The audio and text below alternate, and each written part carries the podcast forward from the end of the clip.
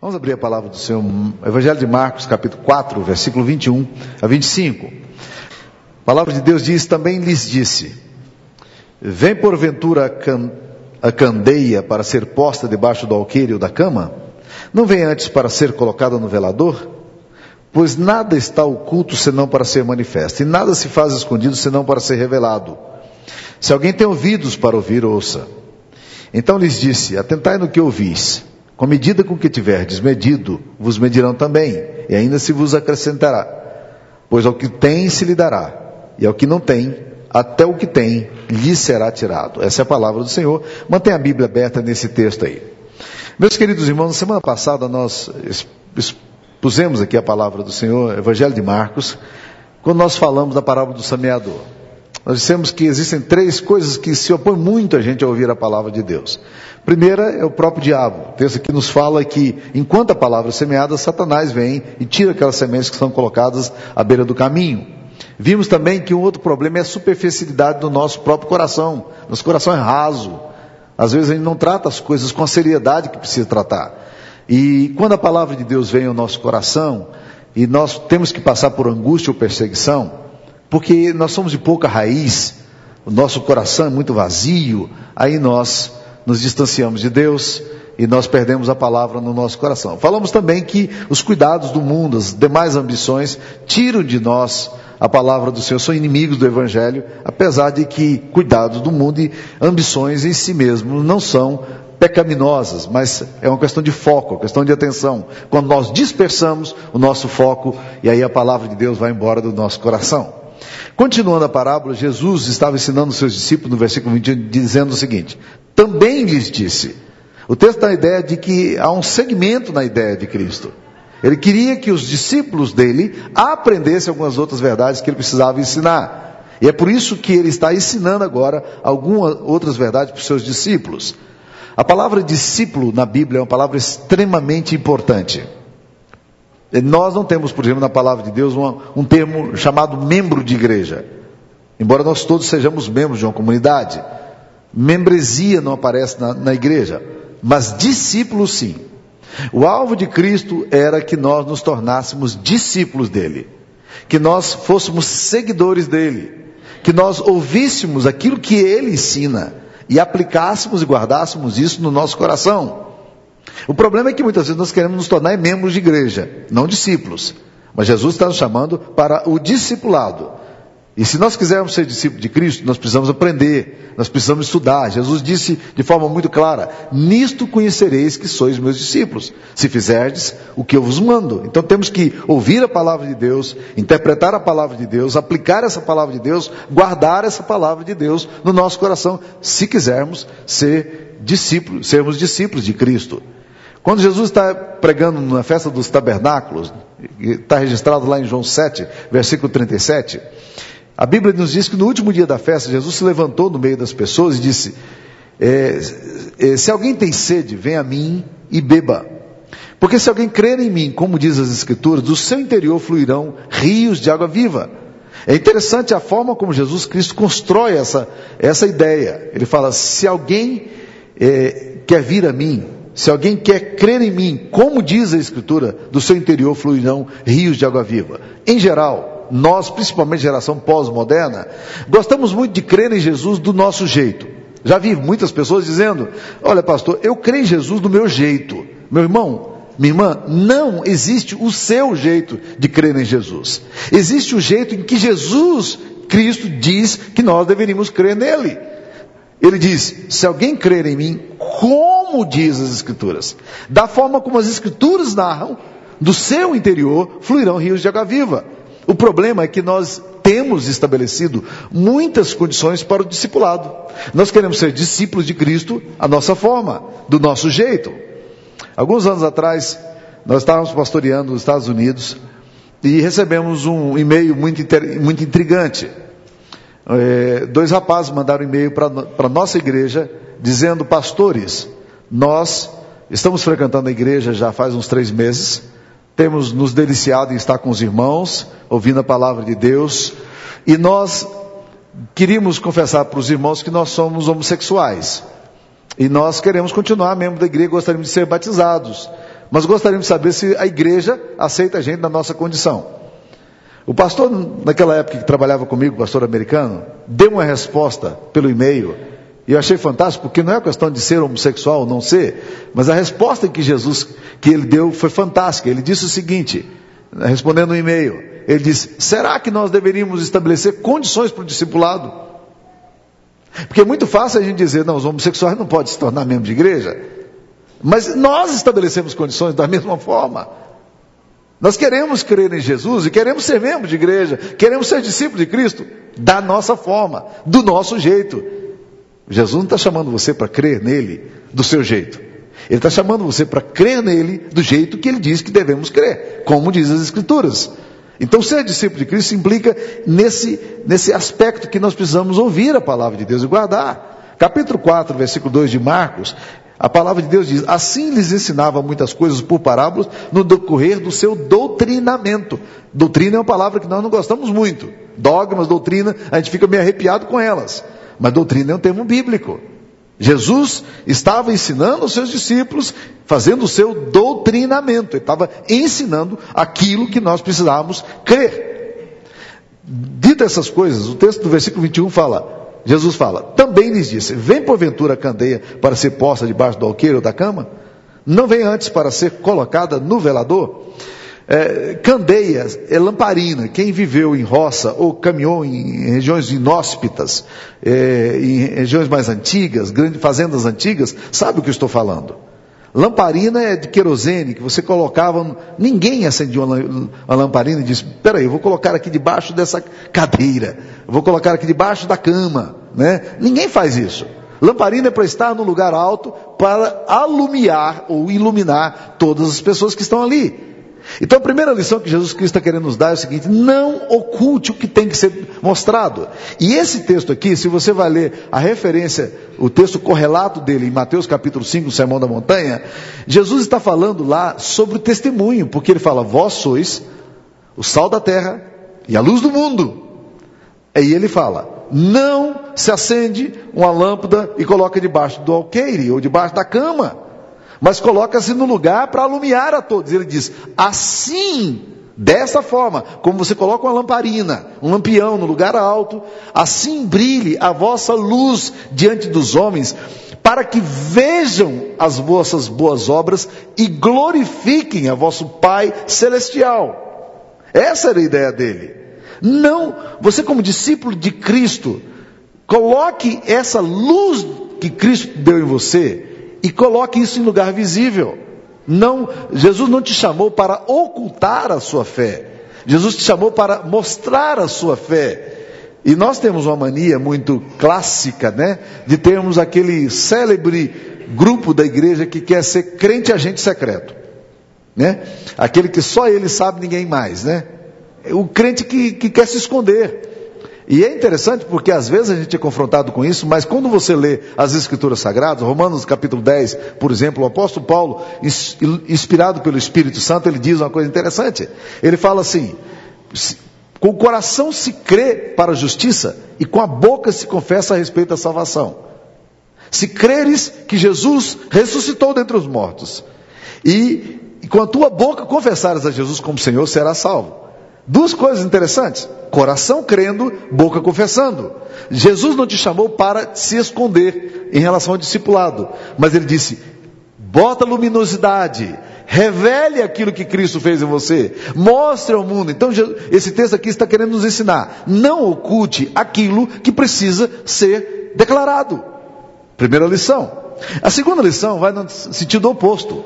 Porque a segunda lição, ele fala: Pois nada está oculto senão para ser manifesto. E nada se faz escondido senão para ser revelado. Agora Jesus está dizendo o contrário.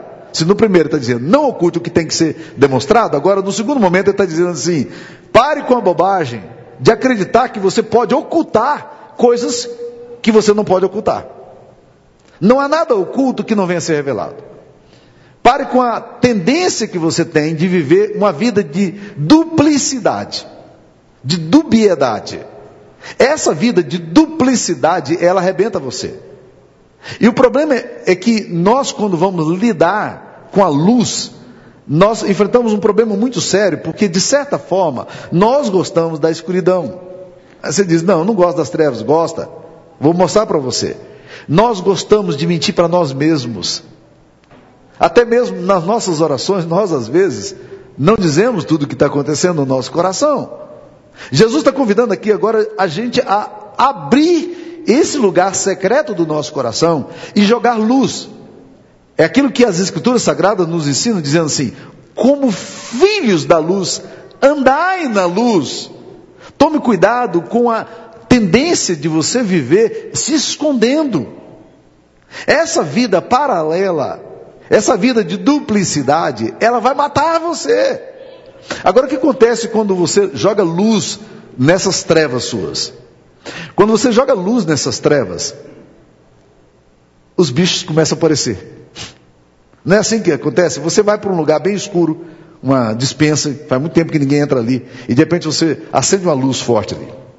Aí você começa a ver que, que barata gosta daquele lugarzinho ali. Você começa a ver que lacraia gosta daquele lugarzinho ali. Rato gosta do escuro, tá? Gente, insetos adoram escuridão. Mofo e fungo adoram escuridão. O mal adora escuridão. Agora a Bíblia nos diz: como filhos da luz, andai na luz. Mas o problema é que a gente teme muito a claridade, porque a claridade revela aquilo que há de errado no nosso próprio coração. Nós não deveríamos temer. Logo depois da afirmação de Jesus, que diz: Porque Deus amou o mundo de tal maneira que deu seu Filho unigênito, para que todo aquele que nele crê não pereça, mas tenha a vida eterna. João 3,16. Jesus continua o raciocínio dizendo o seguinte: a verdade é a seguinte, que a luz veio ao mundo, mas os homens amaram mais as trevas do que a luz, porque eles não querem que as suas obras sejam arguídas. Mas tudo que o Evangelho quer fazer para nós é arguir as minhas obras. Por isso que confissão e arrependimento passa a ser a experiência cristã quando eu olho para o meu próprio coração e vejo as trevas que há em mim, e eu as rejeito e digo: Não, Senhor, eu preciso de luz e não de escuridão. Eu sei esconder muito bem o meu coração, mas esconder o meu coração é cair no mal. Os filhos das trevas adoram a escuridão. Eles querem se ocultar nela, mas ali nesse lugar floresce o mal. O apóstolo Paulo, na carta aos Efésios, capítulo 5, versículo 13, ele fala: tudo o que se manifesta é luz. Então, o grande convite de Jesus aqui agora é o seguinte: pare com a bobagem de achar que você pode ficar escondendo seus segredos. Eles vão te expor. Venha para a luz. Por mais pesado que seja a luminosidade, não fuja da luz. Os filhos das trevas amam as trevas mas os filhos da luz desejam a luz. Venha para a luz. Deixa a luz do céu brilhar. Os bichos vão aparecer no, tua, no teu coração, na tua mente. Não tem problema, porque agora você pediu a luz de Cristo para vir iluminar teu coração. E essa claridade é que vai dar vida a você. Afugente o mal, lançando luz. A única forma de você dissipar trevas é lançando luz. E Jesus está dizendo: não há nada oculto senão para ser manifesto, e nada se faz escondido senão para ser revelado. Então nós precisamos aprender a jogar luz nas nossas trevas. Esse é o convite que Deus quer nos fazer aqui nessa noite. Por onde andam os seus caminhos? Que segredos você tem mantido e tentado se ocultar deles? Isso é uma armadilha. As trevas vão te trair. Não é um lugar seguro. Deixa a luz do céu entrar. Deixa o sol brilhar no seu coração. Por mais vergonhoso e assustador que você fique. Eu gosto muito, muito mesmo de uma frase de uma mística da Idade Média chamada Jaqueline, uma mulher de oração. E ela disse uma vez, poucos escritos foram, ela tem muitos poucos escritos sobre, do, do, muito, muito pouca coisa do que ela escreveu, mas ela diz uma coisa interessantíssima.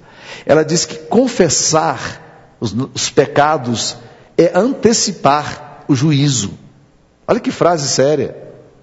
O que acontece? Eu vou chegar agora diante de Deus e digo: Deus está aqui. Eu sei que eu, que eu mereço o castigo do Senhor. Eu sei que eu mereço a punição do Senhor. Mas eu não tenho para onde ir, porque eu não quero viver em trevas. Os filhos da luz amam a luz. E nós vamos agora para a luz. E agora nós somos julgados por Jesus.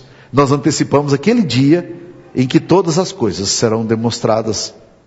E eu agora estou dizendo, Senhor, eu preciso da tua graça hoje. A Bíblia diz que aquele que confessa e deixa alcançará misericórdia, mas o que endurece o seu coração cairá no mal. A Bíblia diz que o homem que muitas vezes repreendido endurece a sua serviço, cairá de repente sem que haja cura. Provérbios 29, versículo 1. Então nós precisamos, meus queridos irmãos, trazer luz. Está assustado com suas trevas? Você fica com medo do que pode acontecer? Que, que bicho vai aparecer aí? Não tem problema. Deixa a luz de Cristo entrar. Deixa Jesus fazer essa faxina que ele precisa fazer. Agora é muito bom saber que esse Deus que olha para o meu coração e sabe meu coração, Ele está interessado em me tratar, em cuidar de mim, em manifestar a glória dele em mim, e mostrar o amor dele por mim. Outra coisa que esse texto nos ensina, versículo 23, se alguém tem ouvidos para ouvir, ouça. Essa lição é interessante.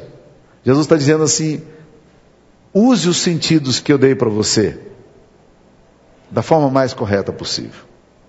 Você tem ouvidos? Ouça. Parece tão óbvio que você ouça, mas não é. Nós ouvimos com ouvido de moco. Lembra dessa expressão? Ouvido de moco. Gente que ouve, mas não ouve. Nós podemos ter a resistência ou podemos ter displicência em relação àquilo que é dito.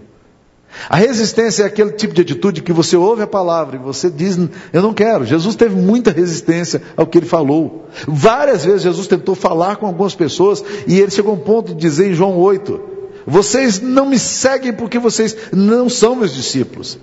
As minhas ovelhas ouvem e me seguem. Mas há pessoas que não ouvem o que Jesus fala. Elas resistem mesmo à palavra de Deus. Crentes resistem à palavra de Deus também. Muitas vezes, quando a palavra de Deus é dura demais, nós rejeitamos a palavra.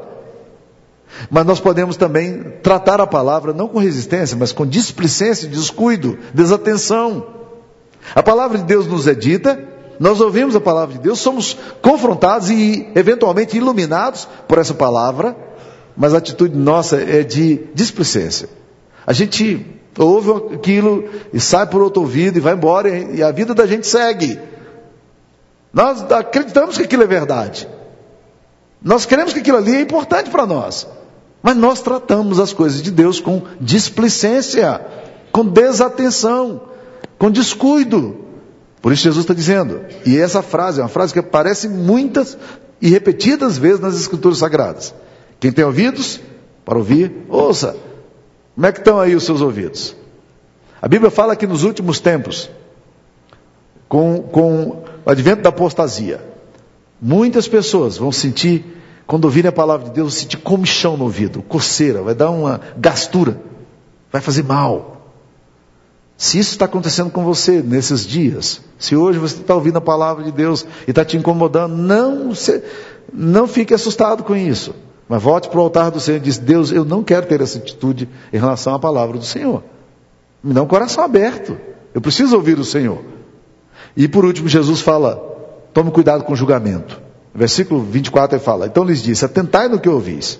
Com a medida com que tiverdes medido, vos medirão também, e ainda se vos acrescentará. E o versículo 25 é um versículo que continua essa ideia, porque é uma conjunção explicativa aqui no versículo 25. Pois ao que tem se lhe dará, e ao que não tem, até o que tem lhe será tirado. Ele está dizendo: tome cuidado com o julgamento, porque o critério do julgamento é a forma como você julga. Nós temos facilidade de julgar as pessoas. Quanto mais religioso nós nos tornamos, mais fácil fica para a gente julgar os outros e achar que nós somos superiores aos outros. E aí, nós começamos a olhar o cisco no olho do irmão e não vemos a trave e a vara que está enfiada no nosso olho. Julgamento é um negócio que eu tenho muita autoridade para falar, porque eu já caí muitas vezes no julgamento.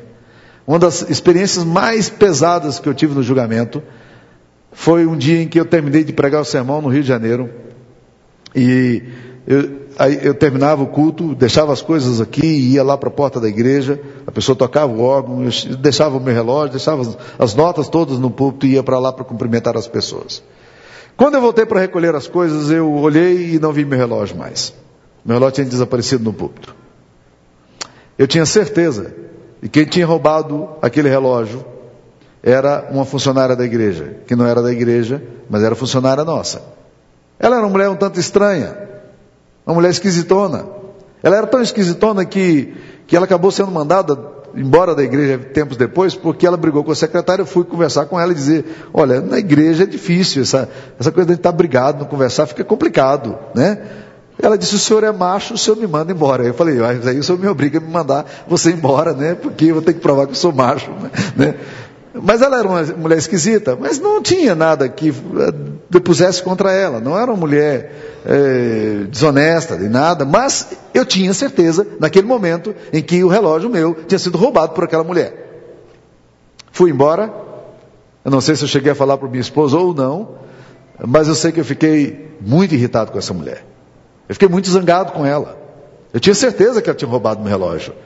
Ela tinha passado lá no púlpito e tinha pego o meu relógio.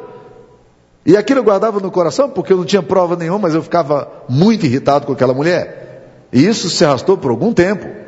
Até que um dia eu resolvi pegar um terno que normalmente eu não usava para usá-lo novamente. Era um terno que eu já estava engordando um pouquinho, né? De lá para cá eu já engordei bastante, bem mais do que naquele tempo, né? Mas eu não gostava de usar aquele terno, porque ele me apertava demais. E era roupa apertada, então por isso eu quase nunca usava. Mas naquele dia eu olhei para a carinha dele, ele olhou para mim, eu disse, é esse mesmo que eu vou usar. Coloquei o meu terninho, né? E na hora que eu vou ajeitar o bolso de trás, o relógio estava no bolso de trás do meu terno. Eu tinha colocado ali. Ninguém tinha pego o relógio. Eu tinha feito aquilo. E eu fiquei muito envergonhado.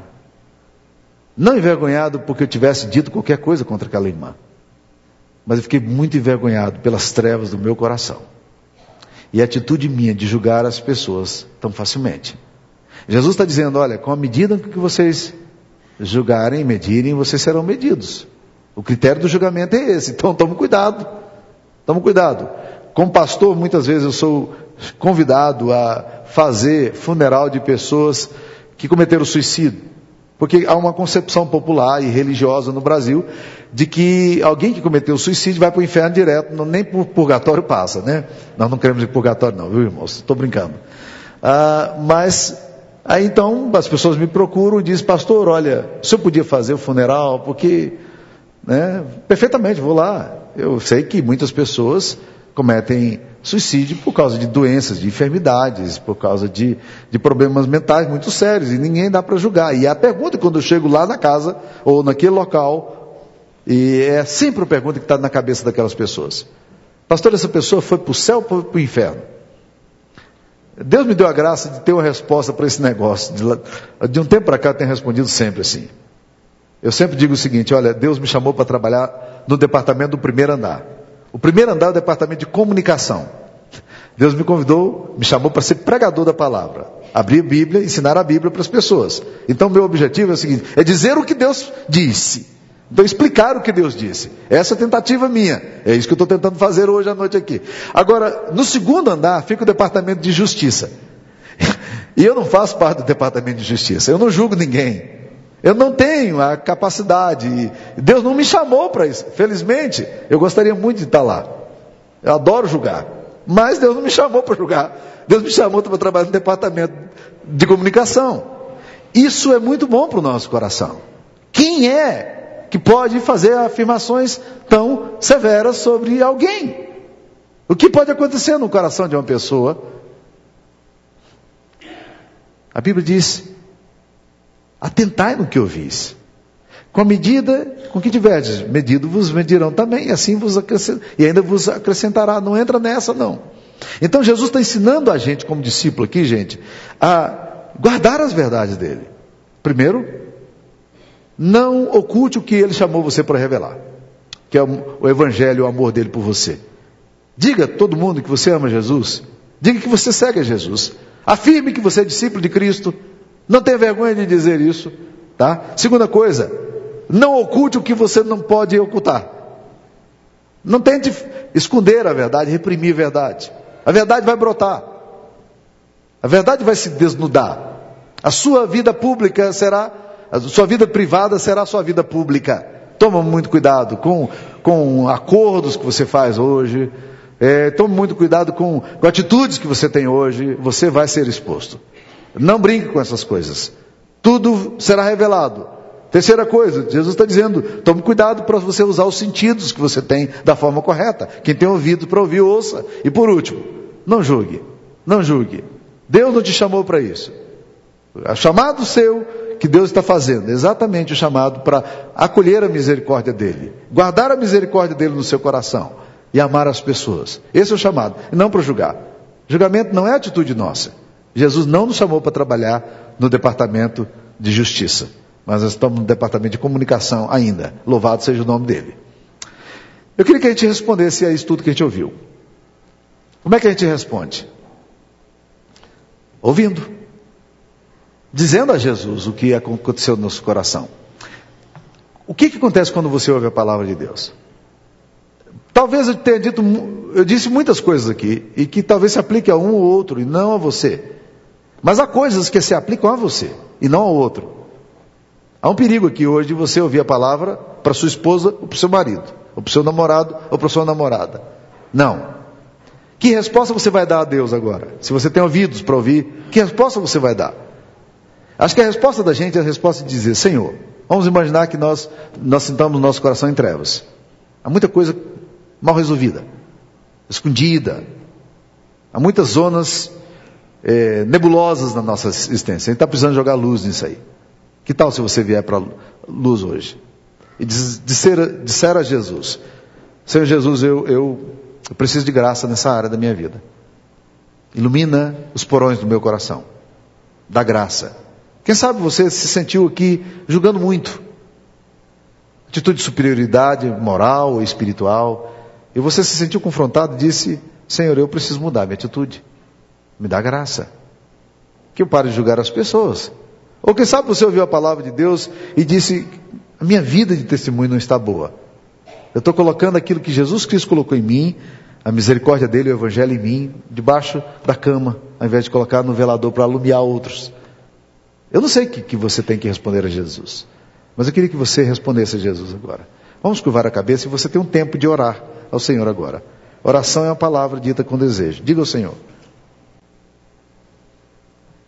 Ó Deus, orações estão sendo levadas ao teu trono Pessoas estão aqui assustadas consigo próprias. Algumas pessoas estão aqui, ó Deus querido, clamando ao Senhor a misericórdia em áreas bem, bem claras, bem, bem nítidas e que precisam de mudança, Senhor. Ó Deus, só o Teu Espírito Santo pode clarear a confusão da nossa própria mente Dá-nos, ó Deus querido, um coração aberto ao Senhor. Ilumina os inconscientes da nossa alma, Senhor. Perdoa-nos, perdoa-nos, Pai. Temos pecado contra o Senhor, contra a tua santidade. Temos deixado de ser aquilo que o Senhor nos chamou para ser. Temos tentado viver uma vida que o Senhor não nos chamou, não nos chamou para viver. Tem misericórdia, Senhor, de nós. Assista-nos. Nós oramos em nome de Cristo. Amém.